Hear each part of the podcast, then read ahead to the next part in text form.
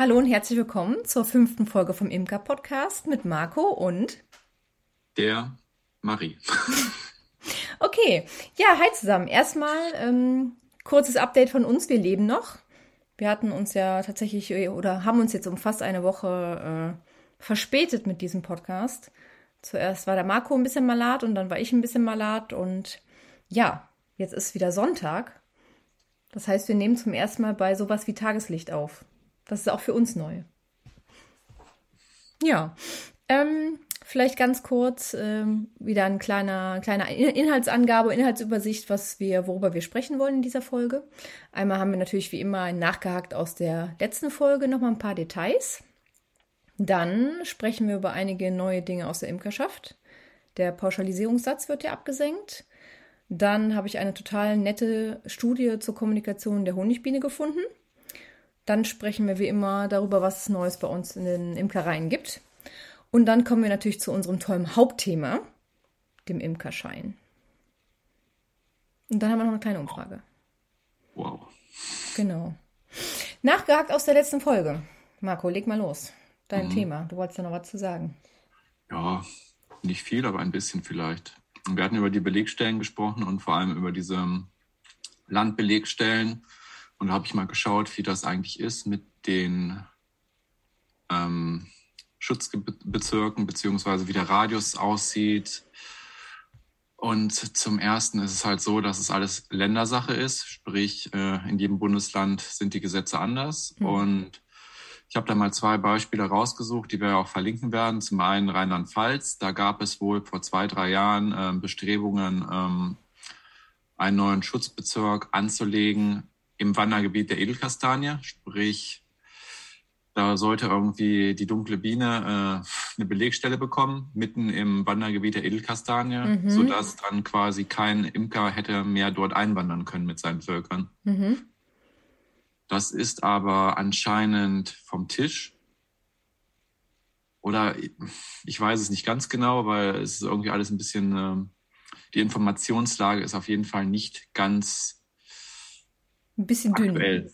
Okay. Bitte? Ein bisschen dünn ist die Informationslage. Ja, das nicht unbedingt, aber man kann halt äh, selbst aus den Informationen nicht herauslegen, äh, herauslesen, ob der Imkerverein, der diese Schutz, äh, der dieses Schutzgebiet anlegen wollte, jetzt noch immer darauf bestrebt ist oder nicht. Mhm. Das ist etwas seltsam. Jedenfalls, ähm,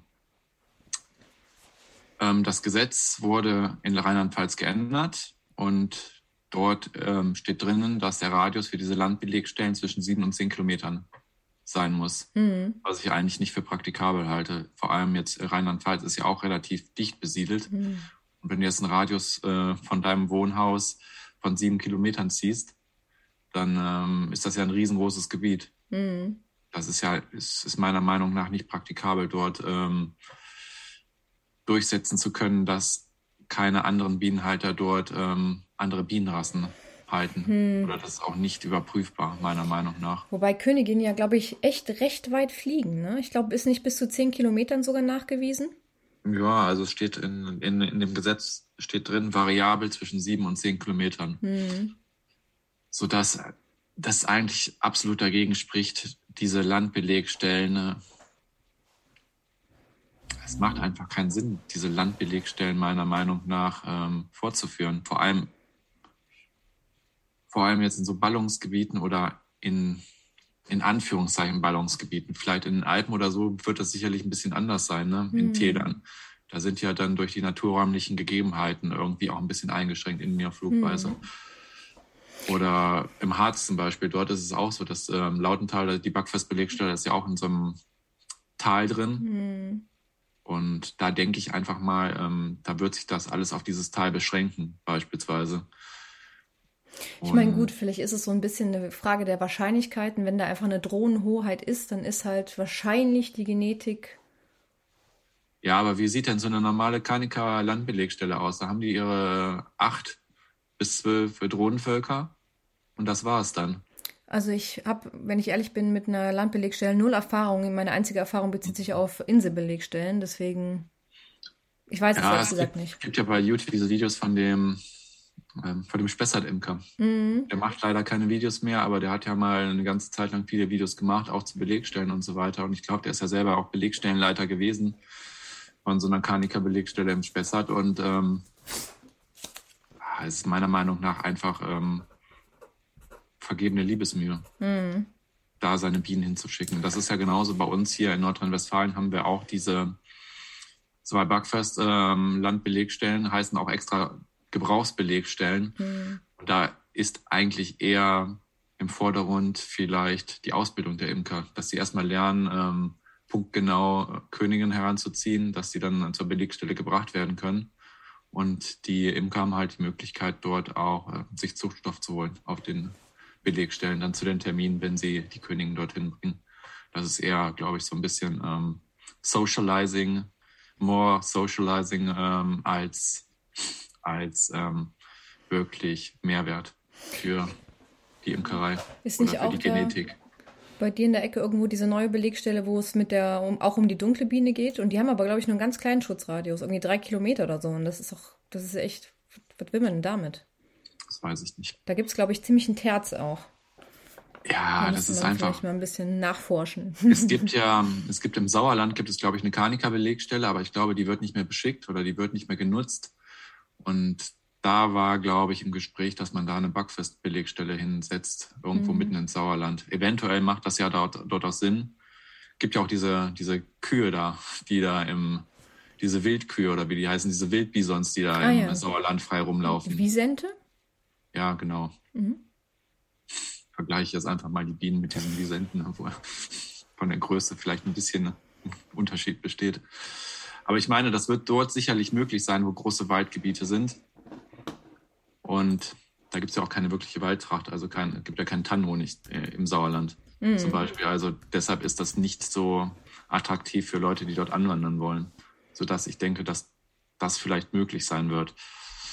Ähm, Gleiches habe ich auch in Sachsen Sachsen, in Sachsen gab es genauso ein Problem. Auch da wollte, sollte auch irgendwie eine Belegstelle von der dunklen Biene eingerichtet werden. Und dann gab es auch mega Palaver.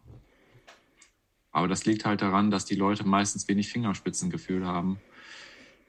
Man kann zwar verstehen, dass irgendwie so ein Interessens, ein Interesse von den Leuten vorhanden ist, so etwas durchzusetzen. Und das ist ja auch gut, weil Engagement ist immer gut. Hm. Aber dann fehlt irgendwie das Fingerspitzengefühl den Leuten gegenüber, die dort dann schon seit ähm, 20 oder 30 Jahren Imker sind. Ich habe da mal ein anderes Beispiel. Ähm, das hat jetzt zwar nichts mit Belegstellen zu tun, aber ähm, ein Imker verkauft seit 30, 40 Jahren äh, vor sein, an seiner Haustür seinen Honig. Und äh, dann kommt ein neuer Imker, junger, ja, oder kein junger, aber halt ein junger Imker, der noch vor lauter Ideen der Vermarktung ist und setzt sich äh, 20 Meter weiter mit seinem äh, Verkaufsstand hin zur freien Bedienung. Ne? Das hat ja auch ein wenig mit Spitzengefühl zu tun, ja, oder? in der Tat. Ja, ja. Es ist, das ist ja exakt das, was ich eigentlich immer meine. Ist, man muss einfach mal miteinander reden. Das hilft meistens.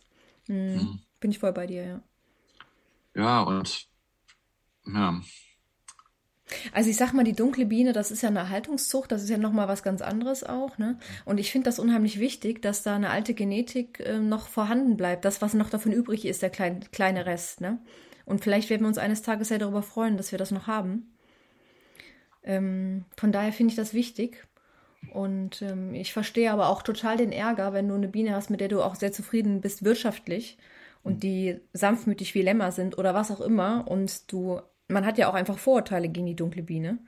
Aber wir haben ja, der Marc und ich haben im Bekanntenkreis einen ähm, lieben Imkerkollegen, den Jan, der äh, die dunkle Biene züchtet und der, also so wie er die dunkle Biene beschreibt, ist sie so ein bisschen, ja, so wie eine Karnika so, oder Landrasse, ne? also die, die ein bisschen krabitziger ist halt, ne? die nicht so ganz gut durchgezüchtet ist, sag ich mal nicht der Riesenhonigertrag, aber jetzt auch nicht so sehr hinter der üblichen, hinter dem üblichen Landrasseertrag. Also ich glaube, es ist auch ganz viel mit Vorurteilen. Man müsste also ein bisschen Aufklärungsarbeit machen, ein bisschen klar machen, dass es wichtig ist. Und natürlich auch mit Fingerspitzengefühl auswählen, wo man so eine Belegstelle hinsetzt, ja. Oh, ich denke mal, das war es dazu. Also insgesamt meine Meinung dazu. Beschickt Inseln macht instrumentelle Besamung. ja gut, instrumentelle Besamung. Ja, oder, oder ähm, vielleicht, wenn man in der Nähe von Österreich wohnt, da ist es wahrscheinlich einfacher, eine Kanika-Belegstelle zu finden. Ja, in der Tat. Ja, wobei, da gibt es ja auch ein Riesenterz seit Jahren, weil da immer mehr auch Berufsimker vor allen Dingen ja auch die Backfast halten und da gibt es ja Gerichtsprozesse und ähm, naja, ich bin mir nicht sicher, ob es immer noch besser ist als bei uns, aber ja, ist auch ein Riesenthema auf jeden Fall. Das ist. Äh ja, obwohl ich finde, na gut. Ja, gut, ne? Hier ist es ja eher sehr durchmischt, so von den Bienenhaltern, was mhm. sie für mhm. Bienen haben, ne? Aber mhm. vielleicht, wenn man eher in ein Gebiet reinkommt, wo das wirklich dominierend ist, dann äh, kriegt man wahrscheinlich ordentlich was ab, aber mhm. ist halt mhm. hier nicht, ne? Mhm. Wahrscheinlich im Ruhrgebiet ist es anders. Im Ruhrgebiet ist wahrscheinlich eher noch mehr Kanika als Backfest und ja, zumindest bei den alten Imker, mhm. bei, den, hm. bei den alten Imkervereinen, bei den alten, ähm, bei den alten Imkern, die haben, glaube ich, durchgehend Karnika. Da ist, glaube ich, auch sehr verbreitet. Mhm. Deutsch Normalmaß, ne? Mhm. Ja, ja. Ja, gut, ich sag mal, das geht hier für uns auch. Wir haben ja in Leverkusen einen sehr alten Verein, den Imkerverein äh, Leverkusen, wo ich ja auch Mitglied bin, unter anderem. Und ähm, die Inselbelegstelle Borkum wird ja auch vom Verein so ein bisschen mitorganisiert. Ähm, und da sind schon auch die meisten Karnika-Leute, wobei ich sehe es ja, was dann wirklich darum krabbelt drin und ja, ist, wie gesagt. Ach so, ja, ich habe übrigens einen Rüffel bekommen, weil ich von roten Ärschen gesprochen habe beim letzten Mal. Erstens ist es nicht rot und zweitens soll ich das A-Wort nicht sagen, sondern lederbraun. Das habe ich hiermit getan. Hallo Patrick, ich habe lederbraun gesagt. Okay. Ähm, war es das von dir? Ja. Zu diesem Punkt. Okay, ähm, ich hatte noch einen Nachtrag. Ähm, ja, im Moment haben wir ja noch so wenig Zuhörer, da können wir noch jeden Einzelnen fast ansprechen. Das ist ja auch schon. Ja, was, ist doch ne? auch schön, oder? Ja, ja bisher haben wir, haben wir ja Namen eigentlich so ein bisschen vermieden, aber eigentlich ist das auch Quatsch. Unbekannterweise, Patrick, danke für den Hinweis. Ja. Aber ich denke, alle haben verstanden, was ich sagen wollte. Ähm, und zwar hatte ich ja die ähm, Pflanze auf Borkum erwähnt, wo mir der richtige Name nicht eingefallen ist. Äh, statt Nitze sagen die Borkumer dazu, ähm, Strandflieder äh, ist ein bisschen geläufiger. Vor allem, wo ich berichtet hatte, die den Nektar sammelt, der so fast neongelb ist. Ich habe auch Fotos davon gemacht. Ich könnte eigentlich mal gucken, ob ich das Foto nochmal finde. Das könnte ich ja vielleicht mal bei Social Media hochladen. Ich mache mir mal gerade einen kurzen äh, Stichpunkt. Foto. Ähm, Genau. Ansonsten sind wir, glaube ich, schon beim nächsten Punkt, oder? Neues ja. aus der Imkerschaft. Das ist ja dein, dein Steckenpferd. Naja, nee, aber ähm, eigentlich nur mal so kurz erwähnt für alle, der Pauschalisierungssatz, der sinkt ja. Für diejenigen, die nicht wissen, was das ist, wir können ja äh, Rechnungen ausstellen, äh, wenn wir an Wiederverkäufer verkaufen und ähm, ja, oder auch generell. Und da wir ja mehr oder weniger Landwirte sind. Das ist jetzt steuerrechtlich ist das natürlich alles äh, nicht so einfach und ich bin auch absolut gar keine Fachfrau. Aber wir können trotzdem pauschalisieren. Also wir können den Mehrwertsteuer ausweisen, bisher mit 10,7 Prozent. Und ab 1.1., das ist sehr wichtig zu wissen, finde ich, deswegen erwähnen wir das mal, sinkt das auf 9,5 Prozent. Also alle, das, die. Das Gute an der Sache ist ja halt, ähm, du darfst die Mehrwertsteuer, mhm. Umsatzsteuer ausweisen, aber ähm, du musst sie nicht abführen. Genau. Das ist genau das, das ist ja genau der Punkt, der genau. interessant ist, auch ja. für Hobbyimker. Und das ist eine Win-Win-Situation, weil die ähm, Wiederverkäufer ähm, dann natürlich mit rumrechnen können, jonglieren können. Die freuen sich darüber und wir freuen uns darüber. Das ist, sollte man also in jedem Fall machen. Genau, aber wie gesagt, ab 1.1. auf 9,5 runter. Genau, und dann habe ich eine total äh, nette Studie gefunden, das habe ich ja schon eben berichtet, von der Heather Matilla, die aus, ich glaube, Massachusetts, ich kann es gar nicht richtig aussprechen, USA auf jeden Fall kommt und ähm, die die Kommunikation der Bienen äh, studiert hat. Und die haben herausgefunden mit ähm, Aufnahmen, wo die wirklich, ich glaube, 30.000 verschiedene Signale da identifizieren konnten oder auseinanderhalten konnten irgendwie, dass Bienen also tatsächlich auch warnende Pfeiftöne von sich geben, wenn... Ähm, da eine Gefahr droht, zum Beispiel durch die Hornisse. Und ähm, die kommunizieren dann miteinander, die schreien sich quasi wirklich nahezu an. Und jetzt ist die Frage, ist das eine fünfte Art der Kommunikation unter der Honigbiene? Weil wir haben ja den ähm, Tanz, Schwänzetanz und Rundtanz. Dann haben wir die Pheromone. Dann haben wir die ähm, Trophallaxis, die, ähm, äh, den sozialen Futteraustausch. Und wir haben äh, Vibrationen. Und das konnte ich aus dem Artikel tatsächlich nicht herauslesen, ob wie diese Pfeiftöne entstehen, ob das auch über Vibrationen entsteht Oder ob die die irgendwie anders machen. Ich gehe aber davon aus, Vibration Ja, oder. Vibration ist ja auch eine Art Ton, oder? Ja, genau. Also Vibration oder Flügelschlag, eins von, von beiden wird es wohl sein. Das, da müsste ich nochmal nachgucken. Ich habe mir auch die Studie selber nicht angeguckt. Ich habe mir erstmal nur den Artikel angeguckt. Aber ich finde das sehr spannend zu wissen einfach, dass sie wirklich, ähm, ja, sich gegenseitig anschreien und warnen und nicht nur eben die Pheromone abgeben. Genau. Das war eigentlich schon mein Neues aus der Imkerschaft. Ja, Dann- sehr schön. Würde ich an dich ab abgeben für was gibt's Neues in unseren Imkereien? Ja, was soll man da jetzt halt großartig zu sagen, ne? Das ist, äh, das ist irgendwie immer das Gleiche. Ne? Nichts. Ja, also, was soll, was soll da jetzt großartig passieren, ne? Wir hatten, glaube ich, da eine Umfrage gemacht mit der Winterbehandlung. Die war, 50-50. Ja. Und jetzt hier bei mir so im Umfeld, ich würde eher sagen, die meisten haben schon behandelt, im Gegensatz Hm. zu anderen Meinungen, die dann irgendwie sagen, ich muss nicht behandeln. Ähm, ich weiß es nicht, aber ich denke, die Völker sind auch alle brutfrei hier, zumindest bei uns in der Region. Also wir hatten ja auch vor, ich glaube, vier oder fünf Wochen hatten wir zwei, drei Frostnächte. Mhm. Ist, ob das ausreicht, ist die Frage. Aber andererseits, in zwei Wochen wären sie dann wahrscheinlich auch nicht brutfrei. Und es gab ja auch diese Untersuchungen, sowohl vom, von Mayen als auch Pia Aumeier hat eine gleiche Untersuchung mal gemacht, habe ich erst kürzlich nochmal einen Artikel gelesen, ähm, dass wenn kleine Handtellergroße Brut, noch eine Handtellergroße Brutfläche drin ist, dass der ähm, Wirkungsgrad der Oxalsäureträuflung genauso hoch ist, wie wenn keine drin ist. Oder nur ganz knapp drunter. Also äh, das Volk auseinanderzureißen womöglich und dann noch Brut zu zerstören bei so wenig Brut, das wäre also ein, ähm, wäre schlimmer, weil die Oxalsäurebehandlung dann schlechter wirkt, weil sie dann eben nicht mehr in der, in der Traube sitzen. Ähm, dann könnte man natürlich sprühen alternativ, aber von daher passt schon, selbst wenn ein bisschen Brot drin ist. Es ist okay. Ist der Wirkungsgrad trotzdem noch hoch. Wäre ja mal interessant zu erfahren, wenn jemand schon behandelt hat, ähm, ob er auch den Abfall dann kontrolliert hat und wie der Abfall aussah. Das wäre mal interessant. Wenn da jemand mal äh, ausgezählt hat, kann er das ja mal in die Kommentare posten. Das würde mich ja schon mal interessieren. Ne? Mhm. Ähm, wir haben ja nächste Woche Sonntag unser Live-Event um 19 Uhr. Am 19. wenn ich das jetzt richtig im Kopf habe. Ähm, da würde ich auch vorschlagen, dass wir über die Winterbehandlung sprechen als ein Thema, oder? Da könnte man ja auch nochmal gucken. Also wenn einer von euch Lust hat, was zu berichten, Mhm. fände ich nett. Wir werden das auf jeden Fall nochmal ein bisschen bewerben. Bei YouTube findet ihr auch schon das, äh, äh, dieses Live-Event. Könnt ihr schon sehen, wann das dann stattfindet. Also meine Prognose ist, wir werden dann mit fünf Leuten da ein, ein Event machen.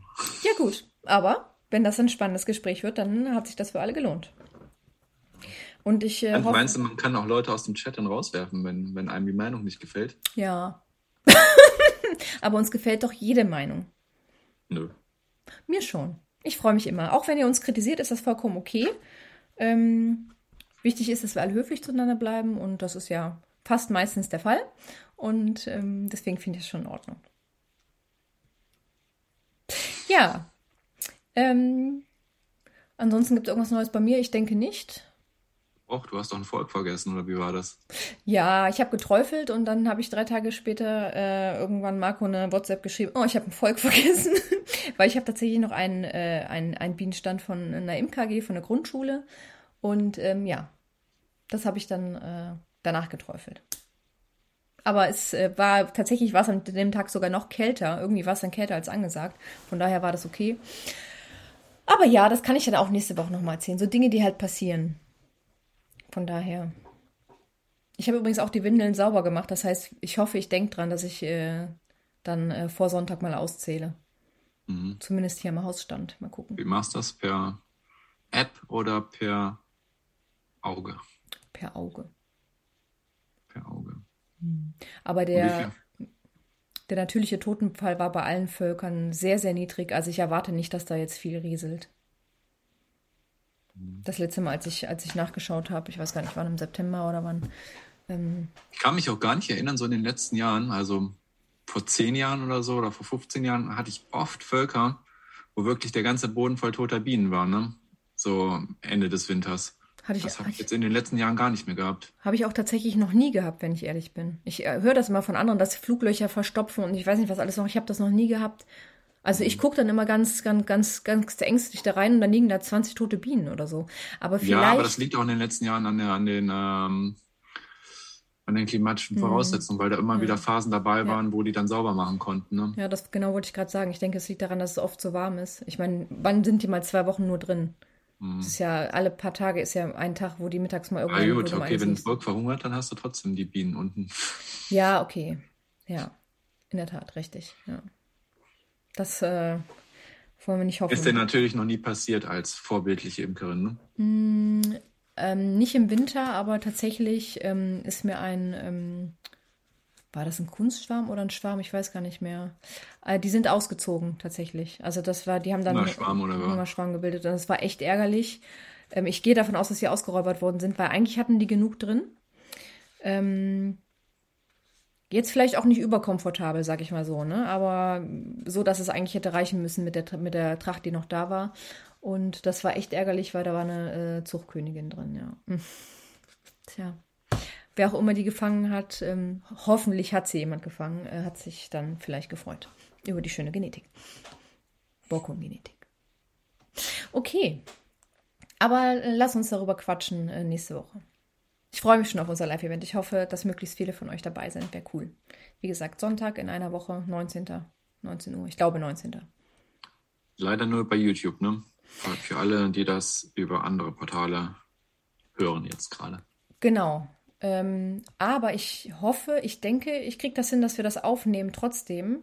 Mhm. Das heißt, die Chatfragen müssen wir dann auch laut vorlesen, dass wir daraus trotzdem einen Podcast machen können. Wir müssen mal gucken, ob das so Sinn macht. Vielleicht ist es auch doof und es ist langweilig anzuhören, dann machen wir es natürlich nicht. Aber es wäre wär schon schön. Ja. Ja, dann kommen wir zu unserem Hauptthema, oder? Mhm. Ich habe gestern übrigens wieder einen Rüffel gekriegt, weil ich so viel rede. Deswegen redest du jetzt was zum Imkerschein. Viel Spaß. Ich bin sehr gespannt, was du dazu sagst. Das erhitzt ja mega die Gemüter. Ich bin, ich muss da nicht viel zu reden. Ich bin einfach absolut dagegen. Und das war es dann auch schon. Ja, aber ich brauche schon noch eine Begründung jetzt. Ja, weil ich es einfach, weil ich es einfach nicht gut finde, dass man ähm, in allem, was man machen möchte, eingeschränkt wird. Ich muss ja auch, ich muss ja auch keinen Katzenschein beantragen oder keinen Hundeschein oder was weiß ich. Und ich finde es einfach über Reglementierung finde ich einfach absolut daneben. Aber und es ist nun mal so bei der Imkerei, man lernt am besten daraus, indem mal auch ein Volk kaputt geht. Ist halt so. Deshalb sagt man ja auch, fang mit zwei oder drei Völkern an. Ne? Eins zum Tod gucken und, äh, und zwei fürs nächste Jahr. Und das ist eigentlich der Fortschritt, den man erzielen kann. Ähm, ja, was wollte ich jetzt sagen? Nee, das ist halt ähm, der größte Lernfortschritt, wenn man so vorgeht. Und da brauche ich jetzt nicht irgendwie so einen blöden Kurs, nur um irgendwelchen Leuten wieder die Taschen voll zu machen, weil sie dann so einen Kurs anbieten können. Das halte ich einfach absolut für deplatziert. Das beste Prinzip ist immer noch dieses, dieses Patenprinzip, auch wenn das in vielen Imkervereinen ähm, nicht funktioniert, weil einfach viel zu wenig Leute bereit sind, Paten aufzunehmen oder es einfach viel zu viele Paten gibt für die Leute. Und es ist ja auch natürlich ein sehr großer zeitlicher Aufwand, sich um so einen jungen Imker zu kümmern. Mhm. Vor allem, wenn die jungen Imker ähm, denken, dass einem dann auch alles aufbereitet wird, ohne selber was großartig zu machen. Ne? natürlich gibt natürlich auf der anderen Seite genug Leute, die bereit sind, da auch Zeit zu investieren, Bücher mhm. lesen, an Kursen teilnehmen und das dann ergänzend nur in Anspruch nehmen, dann ist es natürlich, fällt das natürlich leichter. Und dann können die nach zwei Jahren, brauch, brauchen die keine Betreuung mehr. Mhm. Also ich muss sagen, die, die ich bisher betreut habe oder auch, äh, was sich manchmal so ergibt, manchmal betreut man ja auch Leute so nebenbei mit, also nicht so richtig offiziell, aber irgendwie dann doch. Und bisher muss ich sagen, habe ich eigentlich ausschließlich super positive Erfahrungen gemacht. Also alle total motiviert und ähm, äh, direkt durchgestartet und viel nebenbei und dann auch so sehr explizite Fragen. Ne? Also nicht irgendwie Urschleim, sondern wirklich so, dass man gemerkt hat, okay, die haben sich beschäftigt, die haben sich schon zwei, drei Meinungen eingeholt und dann, ähm, aber man ist verwirrt, ob der Menge der Meinungen und der äh, Vehemenz, wie ja teilweise auch Meinungen vertreten werden. So wie ich das sage, ist das einzig Richtige und dann bist du natürlich als Anfänger total verwirrt. Und ähm, dann ist es gut, wenn du jemanden hast, dem du vertrauen kannst, wo du nochmal sagen kannst, sag mir mal bitte deine Meinung dazu. Und wenn diese die Person, muss auch nicht richtig sein, ne? Das ist ja. Auf jeden halt Fall. So, ne? Aber ich habe mir das angewöhnt, dass ich das so mache, dass ich versuche darzulegen, welche Meinungen es gibt zu dem Thema. Also alle, die ich irgendwie kenne. Und dann begründe ich auch, warum meine Meinung ist, wie sie ist. also ich versuche es so zu machen. Es geht natürlich nicht immer so, aber ähm, ich versuche das so. Und äh, das, das finde ich fair. Was ich noch sagen wollte, eben, du hast eben was gesagt, das hast du schon mal gesagt. Ähm, man lernt ganz gut damit, wenn man mal ein Volk hinärmelt. Ich gebe dir da schon recht. Aber du weißt ja auch, es gibt Menschen, die ärmeln jedes Jahr ihre Völker hin und kaufen sich dann im Frühjahr neue. Und ähm, für die wäre vielleicht die Hürde mit so einem Imkerschein so hoch, dass sie gar nicht erst anfangen würden damit. Weil wenn ich so E-Mails bekomme, dass ich, ähm, wenn ich die Völker an den Verband weitermelde und mir dann ähm, jemand schreibt, ich, ich hatte leider wieder Pech, dann tut mir das total leid. Aber leider wieder ist halt so, hm, okay, wie oft ist das jetzt schon passiert? Und dann fast alle Völker weg. Ich will jetzt überhaupt nichts unterstellen, ne? Das, manchmal ist es auch. Dann ist irgendwas im Leben oder irgendwas das Leben kommt dazwischen, ich weiß es nicht was, aber du weißt, dass es solche Menschen gibt, die einfach auch keinen Bock eigentlich richtig haben. Nicht, dass dieser Mensch das jetzt so wäre, ne? aber das, ich habe dann gelesen wieder und dachte so, ach Mensch, schade. Ähm, allerdings hat der Verein, in dem das ist, auch nicht gerade so, ne, ist auch egal. Ähm, ja, was ich damit sagen will, ist, du weißt, es Sammel dich nochmal und fang nochmal von vorne. Genau. Was ich sagen will, ist, du weißt, es gibt Menschen, die ähm, sich zu wenig, äh, zu wenig Zeit damit verbringen, auch so ein bisschen, nee, ich kann das, ich habe das jetzt einmal gelesen, ich habe alles unter Kontrolle und dann alle sind schuld, dass die Völker irgendwie hingeärmelt sind, nur man selber nicht. Und das muss ich sagen, das ärgert mich dann schon. Wenn das dann auch dieses, du hast ja auch jedes Jahr diese Leute bei Facebook. Warum ist das Volk tot? Ja, es ist ziemlich offensichtlich. Es ist Karl geflogen, es ist dies, das, jenes. Nee, ich hatte die Varroa voll unter Kontrolle. Nee. Ja, habe ich letztens auch so einen Beitrag gesehen, irgendwie von einem, der da geschrieben hat, dass er es nicht verstehen könnte, warum die Völker alle kaputt sind, weil er hat ja alles äh, eins zu eins so durchgeführt, wie es in den Büchern drin steht. Hm. Er könnte sich das nicht erklären. Die waren alle kahl geflogen, die Völker. Hm. Ja. Noch mit ähm, verlassenen Brutflächen und so weiter. Ne? Und ich meine, das kann mal passieren. Und das vielleicht passiert das auch mal öfter, dass man Völker verliert, ne? Mhm. Aber du weißt, es gibt diese Menschen, die unbelehrbar sind und jedes Jahr passiert es wieder. Und da muss ich dann sagen, das, das macht mich dann richtig wütend. Und ähm, da fände ich es vielleicht nicht so schlecht, wenn es sowas gäbe. Ich habe aber noch so ein paar Fakten übrigens vorbereitet für euch, warum wir überhaupt jetzt wieder darüber sprechen, ist nämlich, ähm, da gab es ja eine Diskussion, ich glaube in Niedersachsen, da ist das ja vorgeschlagen worden. Und ähm, da gab es jetzt eine abschließende Beratung zur Einführung des Imkerscheins und die ähm, Diskussion ist jetzt tatsächlich auf Bundesebene verschoben worden. Also es gab dann eine ganz klare Empfehlung. Und ähm, das heißt, vielleicht kommt das Thema doch. Und ich habe jetzt auch verschiedene Vorschläge gehört. Da sind ja verschiedene Leute, auch verschiedene Parteien, die dafür sind. Manche sind dagegen. Verschiedene Vorschläge, wie man das auch umsetzt. Ähm, dass die Prüfungen über die Verbände stattfinden, wollen die einen. Dass die Prüfungen über die Veterinäre stattfinden, was vollkommen absurd ist. Aber wollen die anderen. Ähm, und erfahrene Imker, da sind sich wohl aber scheinbar einig, ähm, was auch immer erfahrene Imker bedeutet, soll nicht nachgeprüft werden. Das wäre auch bescheuert, weil wir ja festgestellt haben, haben wir wie viel? 130, 150, 160.000 Imker in Deutschland. Die kannst du nicht alle nachprüfen. Das ist, äh, glaube ich, logistisch nicht, nicht wirklich umzusetzen. Und ähm, ja, spannend ist, dass der DIP dagegen ist, bei der DIP glaube ich auch, ähm, also die Argumentation des DIPs ist, dass die Schulungen stattfinden, dass die Schulungen auf hohem Niveau sind. Ähm, das glaube ich stimmt auch so. Es gibt, glaube ich, schon ganz gute Angebote. Ob es genug gibt, weiß ich nicht.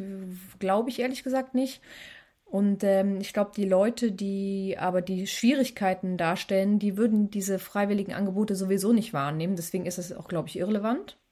An der Stelle muss ich sagen, vielleicht bin ich für den Imkerschein. Ähm, der DBIB ist übrigens streng dafür. Und äh, die hatten haben sich. Wir, halt haben, wir, haben wir einen Interessensvertreter von 200 Imkern? ja. Und, ähm, ja. Also. Genau. Na, ne, also, auch nicht, glaube ich, ne? Das ist so die Frage, ob das irgendeine Relevanz hat, wobei die sich ja schon da ziemlich vehement, glaube ich, auch geäußert haben. Schon Anfang des Jahres hat die Annette Seehaus-Arnold ja was dazu gesagt. Und da hat sie sich ja auch wirklich nett in die Nesseln gesetzt, als sie dann sagte, äh, sie fordert auch den Begriff Imker für die Berufsimker zurück, wohingegen dann die, ähm, weil kein Mensch was mit dem Thema Tierwirt, Fachrichtung, äh, Imkerei, kann kein Mensch was mit anfangen. Sehe ich allerdings auch so. aber sie findet halt auch im Umkehrschluss, dass eben den Hobby-Imkern äh, der Begriff Imker aberkannt werden müsste. Sind dann halt Bienenhalter. Und das hat mich ein bisschen geärgert, muss ich sagen. ich bin Imkerin mit vollem Stolz. Und auch wenn ich jetzt nur gerade 20 Völker habe, bin keine Bienenhalterin, bin Imkerin. Ja, das hat mich schon ein bisschen geärgert. Wie, wie, du bist wahrscheinlich leidenschaftslos, ne? Was das angeht. Das ist, das ist einfach nur eine dämliche Aussage. Also, ja, man muss ja ganz klar sagen, dass sich der Deutsche Berufsimkerbund jetzt nicht irgendwie in den letzten Jahren durch tolle Aktionen hervorgetan hat. Ne? Hm.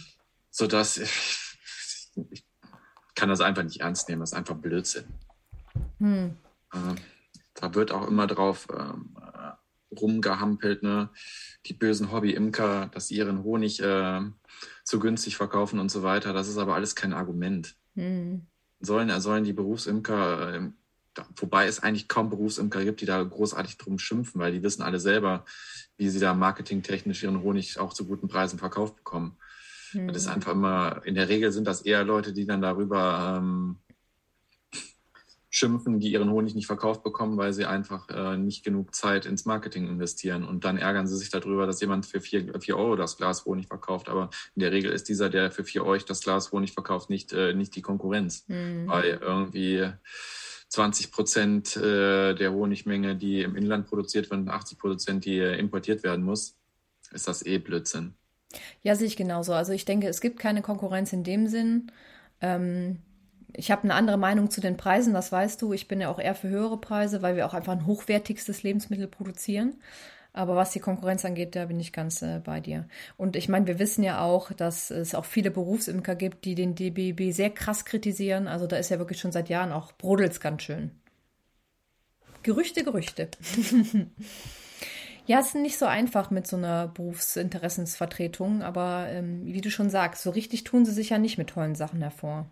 Ja, das sind halt auch irgendwie in dem Sinne, ähm, ich glaube mittlerweile die Leute, die dort ähm, aktiv sind, das sind auch wirklich richtige Amateure, muss ich jetzt mal ganz ehrlich sagen, zumindest was äh, Lobbyismus angeht. Hm. Genauso wie äh, das im DIP irgendwie auch der Fall ist. Ne? Also ich sehe da in den letzten 30 Jahren keinen essentiellen Fortschritt für die Imkerschaft, der durch den DIP erreicht wurde. Hm. Da passiert nichts. Hm. Und Gefühlstechnisch stimme ich dir zu, aber ich äh, könnte es Ja, wir haben doch da als Beispiel dieses, ähm, diesen Brief da, den du auch veröffentlicht ja. hast. Ja, in der Tat. Ja. Ja. Über Oxalsäureverdampfung. Genau, da gab es ja auch einen ganz netten offenen Brief dazu, den Imker verfasst hat. Den hatte ich über Social Media geteilt und euch auch ein bisschen um eure Meinung gebeten.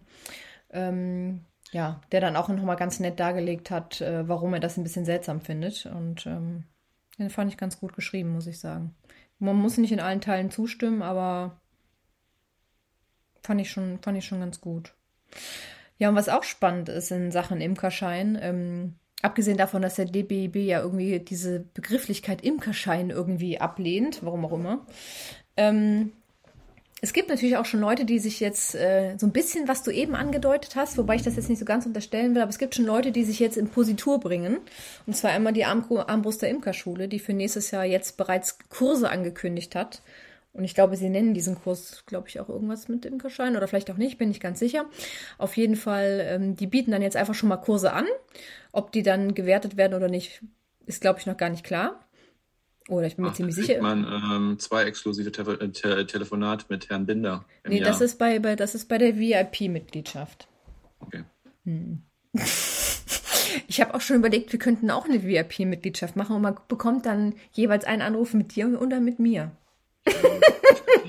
mit mir. Mit mir will ja eh keiner sprechen, deshalb das, wäre das in Ordnung. Okay, dann zwei mit mir ist okay. Was seid ihr bereit zu zahlen? okay. Und ähm, gerüchteweise habe ich gehört, dass in einem der Kölner Imkervereine, ich weiß aber nicht in welchen, da auch gerade schon Pläne geschmiedet werden, dass auch entsprechende Kursangebote stattfinden. Wobei ich das echt ein bisschen vorgeprescht finde, weil es ist doch noch gar nichts klar und die Inhalte sind noch gar nicht klar. Und ich meine, andererseits muss man sagen, gut, also äh, die Inhalte sind eigentlich schon klar. Ähm, eine Völkerführung übers Jahr und die Tiere sind gesund und äh, so ein bisschen was zum Thema Honig und Hygiene und was man halt alles so wissen muss. genau. Ja, man könnte ja meinetwegen, könnte man das so machen, dass man so einen Kurs nachweisen muss. Das wäre ja gut, aber so dieses ja. Imkerschein, das ist doch einfach nur dämlich. Das ist so wie, äh, ich, ich mache jetzt einen Angelschein, ne? Ja, ja, genau. Daran alle Fragen ist auswendig und mhm. dann äh, darf ich angeln. Aber das macht dich auch nicht zum besseren Angler.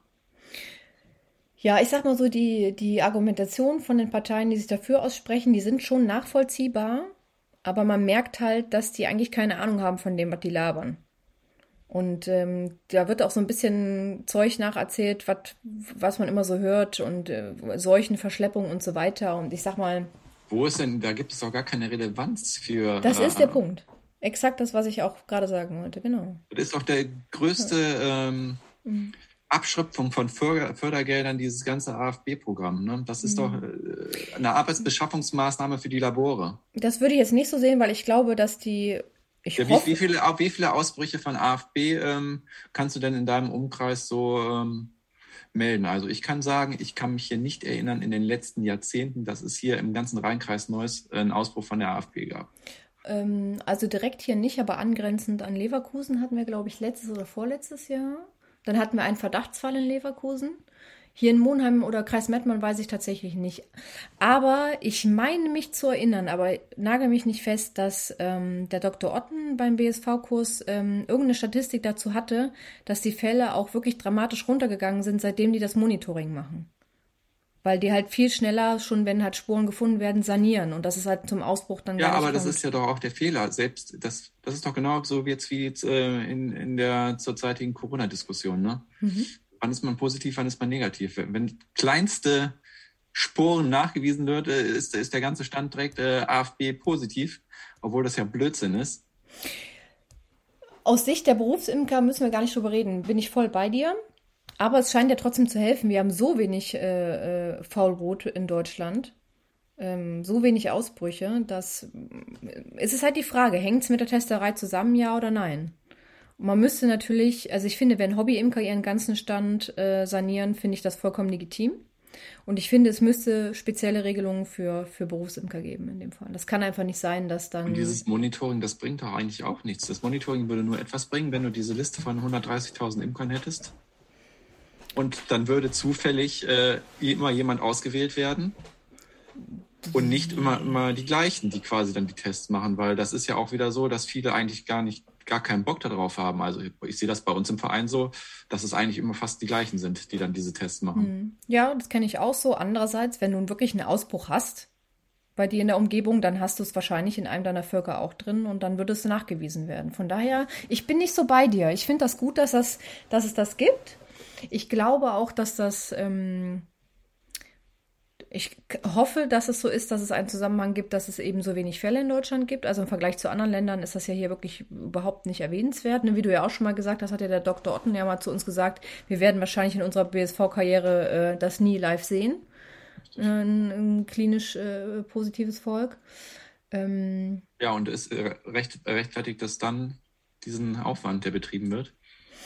Ich weiß halt nicht, was das kostet. Ich, was würde mit den Fördergeldern son sonst passieren? Das ist ein sehr komplexes Thema. Ich, ich finde es erstmal so an sich gut, aber das ist eine berechtigte Frage. Aber grundsätzlich glaube ich, das ist eine gute Sache. Aber für mich wäre wichtig, dass die Berufsimker eine Sonderbehandlung kriegen.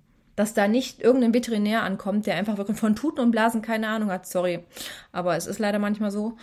Ähm, auf keinen BSV hört auf den Berufsimker nicht hört und gibt ja auch Bundesländer, wo es gar keine BSVs gibt und ähm, dann einfach wirklich ähm, äh, das sind finanziell riesigen Schaden anrichtet für Berufsimker. Das geht einfach gar nicht. Da muss es einfach, da müsste mal der DBB mal ein bisschen auf die Kacke hauen und sagen, so, und jetzt machen wir hier mal diesen Vorschlag und dann wird die äh, Bienenseuchenverordnung mal entsprechend angepasst.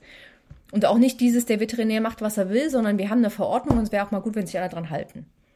Mhm. Ja, so sehe ich das. Aber grundsätzlich, äh, um nochmal zu dem Thema äh, Imkerschein zurückzukommen, ich denke, ich bin eigentlich dafür. Aber ähm, nur in einem gewissen Rahmen. Ich gebe dir recht, die Idee wäre gut, dass man einen Kurs nachweisen muss. Und zwar von offizieller Stelle, das heißt äh, Verein. Den ich dir natürlich für 500 Euro anbiete. Genau, Verein oder Verband und nicht äh, Mary macht mit äh, ihrer Imkerei einen Kurs. ja. Das fände ich schon, das fände ich, das fände ich eine gute Sache. Und dass man das vielleicht nachweisen muss innerhalb von zwei Jahren oder so etwas. Und wenn nicht, das, keine Ahnung. Ich bin mir nicht sicher, ob es dann dazu führt, dass weniger Völker gemeldet werden. Ich habe keine Ahnung, aber ich, das fände ich sinnvoll. Meinst du, da muss man demnächst auch einen Kurs machen, wenn man Tomaten auf dem Balkon anpflanzen möchte? Tomaten sind keine Tiere und vor allen Dingen keine Tiere, die ein Schmerzempfinden haben. Von daher überhöre ich das jetzt mal einfach. Eine Tomatenpflanze kann aber auch eingehen, wenn sie nicht gegossen wird. Ja. Ich glaube, es gibt ja auch Untersuchungen dazu, dass, dass, dass äh, Pflanzen irgendwie so was abgeben, wenn sie rausgerupft werden. Also so eine Art von, von Schmerz wahrscheinlich nicht, aber ich weiß nicht genau was. Aber bei Honigbienen ist es ja nun so, dass man es nachgewiesen hat, mehr oder weniger. Oder zumindest, dass man das daraus schließen kann. Der Menzel hat ja da verschiedene Untersuchungen zugemacht. Also ich finde, so dann Imker unter zehn Jahren Imkerei sollten dann diesen Schein aber auf jeden Fall nachholen. Ne? Da sind ja die ganzen Baby-Boomer-Imker. Aber was heißt erfahrene Imker? Das habe ich mich auch gefragt. Was soll das heißen? Imker mit zwei Jahren Erfahrung, fünf Jahren Erfahrung, mit zwei Völkern, mit zehn Völkern, mit 20 Völkern, was ist ein erfahrener Imker? Wir wollen die das festlegen. Ja, die Anzahl der Völker heißt ja nicht, dass man unerfahren oder erfahren ist. Ja, aber ich würde jetzt mal sagen, ein Imker, der fünf Jahre imkert mit zwei Völkern, hat weniger Erfahrung als ein Imker, der drei Jahre imkert mit 15 Völkern. Ja, aber dann nach fünf Jahren hat er dann 50% Verlust, ne? Oder wie war das? Ja, da haben wir, das habe ich letztens zu Marco gesagt, tatsächlich, dass man hört das ja immer mal wieder, dass Imker nach fünf, fünf Jahren oder so, dass sie dann ihre ersten richtig krassen Verluste haben, wenn so eine gewisse Routine eintritt und man das Gefühl hat, man hat es voll unter Kontrolle. Das ist mir Gott sei Dank nicht passiert.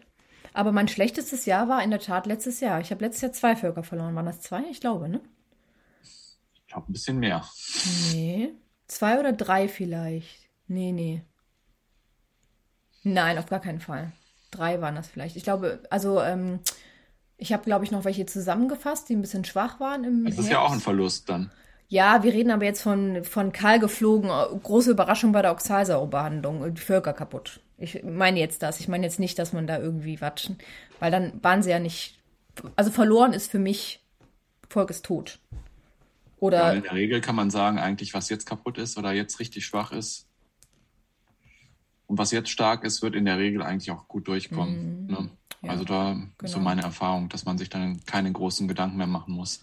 Genau. Also wenn die zu schwach sind, dann sollte man wirklich gut überlegen, wie viel Oxalsäure man träufelt und ob man überhaupt welche träufelt, je nachdem, wie schwach sie sind. Ja. Aber ansonsten, was jetzt noch so einigermaßen okay aussieht, überlebt. Aber letztes Jahr habe ich, glaube ich, zur Oxalsäurebannung, entweder waren es zwei Völker oder drei. Und die waren leer? Die waren leer. Also war ganz klar Varroa-Schaden. Also wirklich kleiner, Pulk an Bienen noch drin mit Königin in der Mitte, Zellen, die halb geöffnet waren, ähm, viel Varroa-Kot, also wirklich ganz klassisch. War Futter drin, also ähm, da gab es nichts so zu diskutieren. Also das war. Und bei einem Volk, da, das war ein hoher Fall. Und die hatte ich dann, ähm, da hatte ich eine totale Brutentnahme gemacht, da hatte ich mit Oxalsäure gesprüht und ähm, das hatte aber nicht, das hatte nicht die, die erwünschte äh, Wirkung. Und ich hatte dann nochmal im Herbst mit Apilife Var behandelt und das war einfach. Ich hätte da nochmal Ameisensäure draufknallen müssen. Ich mache das ja sehr, sehr ungern. Aber das hätte ich nochmal machen müssen. Das war einfach von mir eine komplette Fehleinschätzung. Ähm, und das andere Volk hatte das ganze ja über einen unauffälligen Varroa-Fall. Und da muss ich einfach sagen, die Windelmethode ist ja nicht die sicherste. Ich meine, das, das weiß man ja. Und ich habe mich einfach darauf verlassen. Und ähm, ja, da bin ich einfach voll reingefallen. Und ich bin mir nicht sicher, ob es noch ein drittes Volk gab. Aber ich mache jetzt auch was, das habe ich mal. Wer hat mir das denn erzählt? Ich meine, der Bernhard Häufel. Und ich glaube, der hat das auch in seinem Buch geschrieben. Und ich meine, ich meine, bei dem, der hatte mal bei uns im Verein einen Vortrag, das war sehr amüsant. Ähm, der hatte das auch erzählt, dass der ähm, äh, so zur Varroa-Kontrolle, der, der äh, macht keine Windelkontrolle, sowas kannst du als Berufsimker eigentlich auch kaum machen. Der nimmt zehn Jungbienen hoch und guckt von unten, weil die Varroen sitzen ja eigentlich, die laufen ja nicht oben rum, sondern die sitzen ja unten zwischen den Schuppen. Er nimmt zehn Jungbienen rund, äh, hoch und also random von der, von der Wabe und guckt die sich an. Und wenn er da keine sieht, dann super. Und wenn er da eine sieht, dann guckt er, glaube ich, weiter. Dann macht er auch Brut auf. Ähm, Brutzellen, die, die reißt er dann auf und guckt sich die an. Und ähm, wenn er mehrere sieht, dann weiß er, okay, da muss jetzt was passieren. Das habe ich dieses Jahr auch gemacht, ein paar Mal. Man kann die Jungbienen ja auch ganz gut greifen, tatsächlich. Hm. Ja. Ja, genau. Das zum Thema Imkerschein. Wie immer sind wir uns nicht einig. Ähm, haben wir noch Highlights oder Aufreger? Ich habe, glaube ich, tatsächlich sogar einen. Ich bin mir gar nicht sicher, was das ist. Hast du was? Ja, vielleicht hier der Imkerdiebstahl, der Völkerdiebstahl. Mm, in der Tat, erzähl mal. Dem Herrn Kolbe im Harz. Ihm wurden da, glaube ich, 150 Völker gestohlen. Irgendwie 90 Wirtschaftsvölker, 40, 50 Ableger. Mm. Aber das sind natürlich dann auch wieder so, ähm, so Parameter, die ich dann irgendwie ein bisschen seltsam finde. In dem Artikel steht, ja, er war dann seit Sommer nicht mehr an dem Stand. Ne? Was ich auch irgendwie ein bisschen komisch finde, ne? wenn man so mhm. viele Völker hat. Und äh, so viele Völker auch an einem Ort, das ist auch irgendwie, das lädt ja quasi dann fast schon dazu ein. Ne? Und wenn das dann auch schon so aussieht, als würde der Imker nicht mehr da sein, weil das sieht man ja de facto wahrscheinlich, ne? wenn du monatelang nicht mehr an den Bienen warst ich finde auch so viele Völker an einem Ort, da müsstest du ja eigentlich deine Pollenversorgung sicherstellen. Ja, die kann glaube, ja natürlich. Er, ich glaube, das hat er, das steht auch in dem Artikel drin, dass die Pollenversorgung dort besonders gut wäre und deshalb er die Völker dort auch stehen hat. Aber so viele Völker, das ist echt mega krass. Ja, es gibt auch hier auch diesen ähm, anderen Berufsimker, der quasi immer 200 Einheiten an einem Ort überwintert und da hat sich doch auch schon mal irgendwie eine, so ein anderer Imker irgendwo in irgendeiner Imkerzeitschrift aufgeregt darüber, dass dann quasi diese 200 Völker 20 Meter oder 50 Meter von seinem Bienenstand abgeladen wurden. Ja gut, wenn ich ehrlich bin, fände ich es auch nicht so geil. Ging ihm mir genauso. Das ist halt wieder dieses, ne, was wir ja eben schon gesagt haben, dieses miteinander sprechen. Ja, ne? aber diese Wandervölker, das sind ja halt Wandervölker, ne? Die stehen dann da halt im Winter hm. oder vielleicht im Frühjahr noch, aber aber ich also sag mal, wenn die im Sommer, seit Sommer stehen die ja da, ne? Und wenn er seitdem nicht mehr da war und ich sag mal, dann hast du vielleicht auch eine etwas knappere Pollenversorgung, empfindest du vielleicht so, hast du vielleicht Angst um deine Bienen? Ja, was machst du dann, ne? Mit deinen eigenen Völkern von deinem Hausstand weg, weil der da seine 200 Völker ablädt? Hm. Was willst du denn machen? Ja, genau. Miteinander sprechen ist durchaus hilfreich. Ja, der wird aber dann nicht sagen, ich lade jetzt wieder auf und fahre woanders hin. Ja, aber ich glaube, das war wirklich mal der Moment, wo ich auch, ich bin ja nicht so für, für, für künstliche Pollenversorgung, so ich denke mir, die Bienen, der beste Pollen ist einfach frische Pollen, den die Bienen sammeln, weil die ja auch gucken, welche Qualität der hat, was die so brauchen. Das sind ja unterschiedliche Zusammensetzungen auch und so. Aber ich sag mal, das ist der Moment, wo ich dann auch sagen würde, okay, künstliche Pollenversorgung, weil. Hm. Ja, aber sagen, kommen wir jetzt mal dazu man kann ihm jetzt natürlich nicht die Schuld dafür geben, dass seine Völker geklaut wurden, nee. weil er an einem Stand 140 Völker stehen hat. Aber das wird ja wahrscheinlich so gewesen sein, dass der, dass die Person oder die Personen, die die Völker geklaut haben, äh, sicherlich mehrmals dahin gefahren sind, ne? weil man lädt ja nicht auf einmal 140 Völker ein. Das ist halt logistisch auch, frage ich mich auch, wie die das gemacht haben. Weil brauchst du entweder einen LKW oder einen Riesenanhänger. Ja, aber selbst ein Riesenanhänger, da kriegst du doch auch nur, weiß ja. ich nicht, deine 50, 60 Völker drauf oder ja, so, ne? Genau. Ja. Wer weiß, wie dreist die waren, haben vielleicht sogar ja, vor Ort verkauft am Stand. Keine Ahnung. Also, also ich kann mir nicht vorstellen. Also es würde mich sehr wundern, wenn das, ja, ich weiß es nicht. Also es, es würde mich nicht wundern, wenn die ins Ausland gegangen sind, die Völker. Mhm. Ja, heißt es immer, ne? Dass das ganz schnell passiert. Hm. Weil ich glaube, der hat ja auch relativ, ähm, der baut die Kisten, glaube ich, auch zum größten Teil selber. Der hat ja auch einen YouTube-Kanal, der Herr Kolbe. Hm. Und da bastelt er ja auch viel. Deshalb gehe ich einfach mal davon aus, dass die Kisten von ihm auch alle selbst gebaut sind, sodass die eigentlich auch klar zu identifizieren sind. Also hm. nicht jetzt wie so eine Segenberger Beute oder so, hm. die man irgendwo auch wieder verkaufen könnte, ohne dass es jemand merkt. Hatte der einen Schaden angegeben? Ja, 35.000 Euro, was ich noch relativ wenig finde. Vor allem, wenn er sagt, dass er auch einen Großteil seiner Zucht verloren hat. Ne? Er züchtet ja auch selber, hat, glaube ich, zwei Belegstellen, die er betreut im, im Harz. Und da finde ich 35.000 Euro für die Anzahl an Völkern, finde ich noch sehr, sehr wenig. Wir hatten hier in Köln einen Imker, der irgendwie durch die Flut Völker verloren hätte und das waren deutlich weniger Völker und er hatte auch de äh, eine deutlich schlechtere Genetik, weil äh, halt kein wirklicher Züchter. Und da äh, von Video zu Video wurden dann die Beträge höher. Ja, ich erinnere mich. Das war äh, amüsant, will ich jetzt nicht sagen, aber man rieb sich ein bisschen verwundert die Äuglein, ja. Mhm. Vollkommen, vollkommen übertrieben auf jeden Fall. Ne?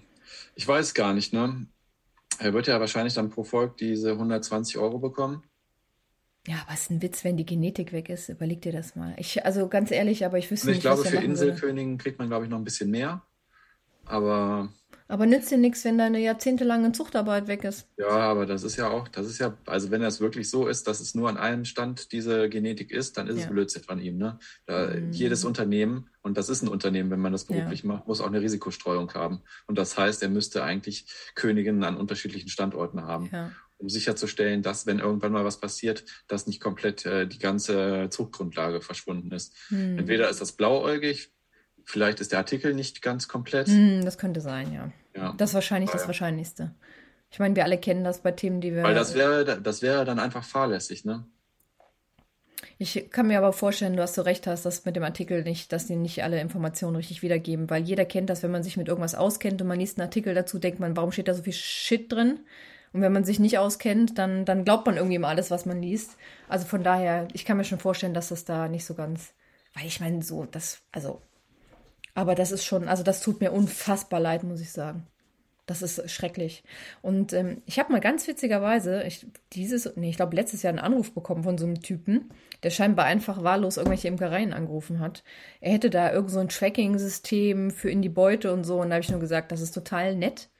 Aber die Leute, die im großen Stil klauen, die haben Störsender, die sind noch nicht doof. Die packen das Ding in den LKW und da ist ein Störsender drin. Die sind nicht von gestern, diese Leute. Da kannst du aber so viel tracken, wie du willst. Das ist ja, nur relevant. Eher, eher ist es ja so, dass du lieber irgend so ein System hast. Die Beute wird bewegt, du kriegst sofort Meldung und mhm. musst dann sofort dahin.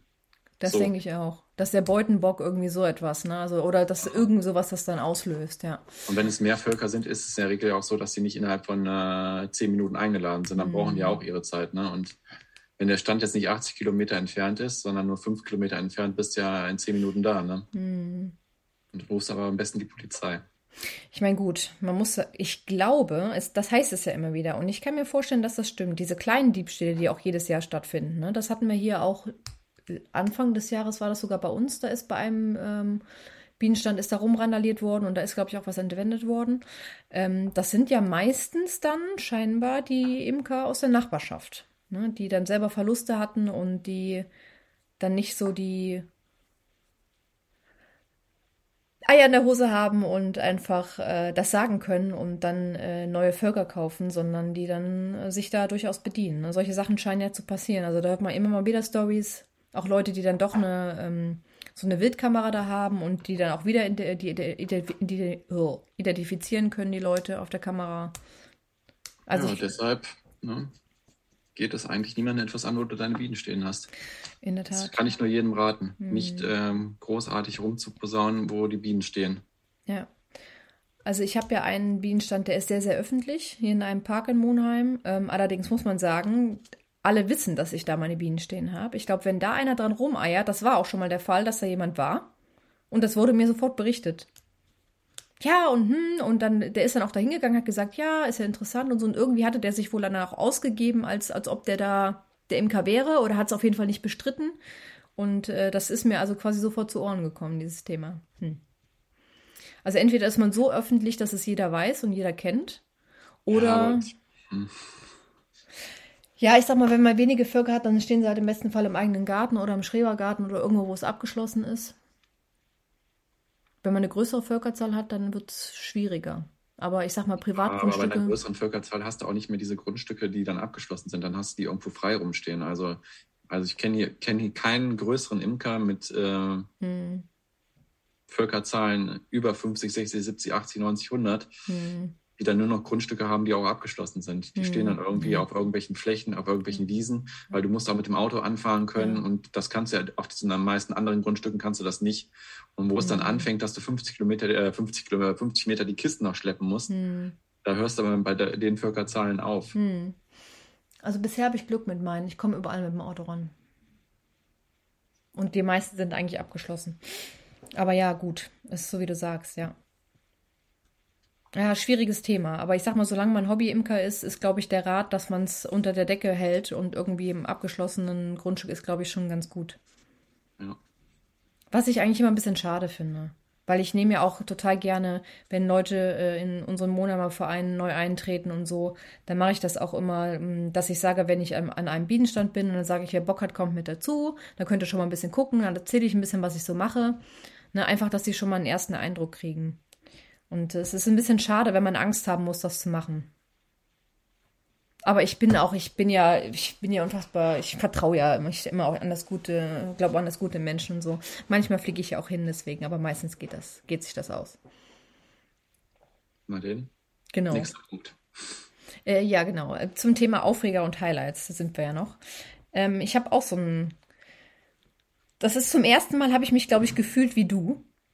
Und zwar habe ich ja, habe ich dir erzählt, ich habe bei, ähm, bei Instagram habe ich vor ein paar Wochen so ein Video hochgeladen mit meinem Imkerkollegen, den Andi. Der ist Arzt und also ich habe ja Rheuma, habe ich auch, glaube ich, auch schon mal erzählt. Ne? Und das Bienengift tut mir sehr gut und der hat mir das halt, hat mir mehrere Bienen angesetzt und ähm, genau. Äh, da haben wir also ein kurzes Video zugemacht und dieses Video hat echt unfassbar viele Views. Warum auch immer, aber ist einfach so viral gegangen, wie man so schön sagt auf Neudeutsch. Und ähm, je mehr das sich angeschaut haben, kamen auch ein paar positive Kommentare, ganz viele Herzchen, aber es kamen auch ein paar Kommentare, die echt auch teilweise so ein bisschen unter der Gürtellinie waren, so von wegen Tierquäler und so weiter. Und äh, warum muss das denn sein? Und es gibt auch andere Möglichkeiten, es gibt auch andere Schmerzmedikamente. Also ich habe auch auf diese Sachen alle reagiert und auch begründet, warum und wieso, weshalb. Und ja, wenn man die Tiere liebt, dann, äh, dann opfert man nicht deren Leben und so. Und ja, man kann das so sehen, ich verstehe das auch, aber zum ersten Mal habe ich mich in deiner Position gefunden und gedacht und auch manchmal geschrieben, die Biene ist halt ein Nutztier für mich. Und ich hätte auch nie gesagt, dass ich das mal so sage, aber ich habe das in, in dem Moment auch so empfunden. Natürlich tut mir das leid, aber trotzdem finde ich, das ist eine sinnvolle, ein sinnvolles Einsatzgebiet. Und wenn man sich anschaut, wie Bienen ja durch blöde andere Tatsachen leichtfertig sterben, weil man die quetscht und ich weiß nicht was, ne? Selbst wenn man vorsichtig ist, passiert das einfach manchmal. Aber ich habe mich da wirklich ein bisschen bedrängt gefühlt teilweise. Ich habe trotzdem auf alles geantwortet, weil ich finde, auch das gehört sich einfach so. Ähm, und einfach auch erklärt, warum, wieso, weshalb. Bei den meisten kam auch da nichts mehr zurück, weil es geht ihnen ja nur darum zu haten. Aber ja, Biene ist schon ein Nutztier für mich. Und ich habe es tut mir ein bisschen leid, aber ich habe eigentlich kein schlechtes Gewissen, dass ich sie, sie dafür nutze und das Bienengift nutze, damit es mir selber besser geht. Aber ein bisschen komisch ist es schon, das zu sagen. Endlich meine positive Entwicklung. das war also gleichzeitig mein Highlight und mein Aufreger der Woche, der letzten zwei Wochen. Ja, genau. Und dann haben wir noch zum Schluss, wir sind jetzt schon fast am Ende, eine kleine Umfrage. Und zwar würden wir nämlich gerne von euch wissen, Marie würde es gerne wissen. Ne? Ich würde gerne von euch wissen, ja. seit wann ungefähr weiß man, ratet mal, vielleicht wisst ihr es auch, ihr könnt auch recherchieren, ob ihr es findet, seit wann weiß man, dass aus einem Ei eine Königin werden kann?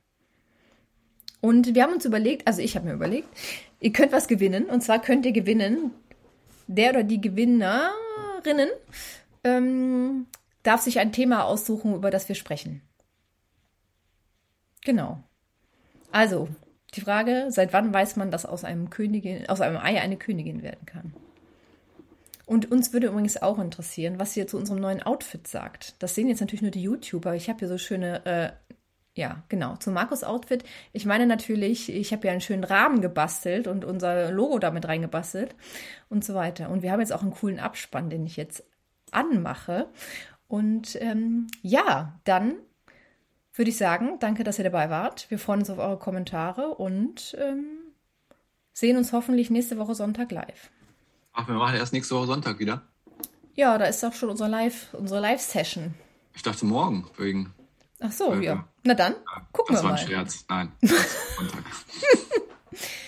ja, dann bis zur nächsten Folge. Auf Wiederhören.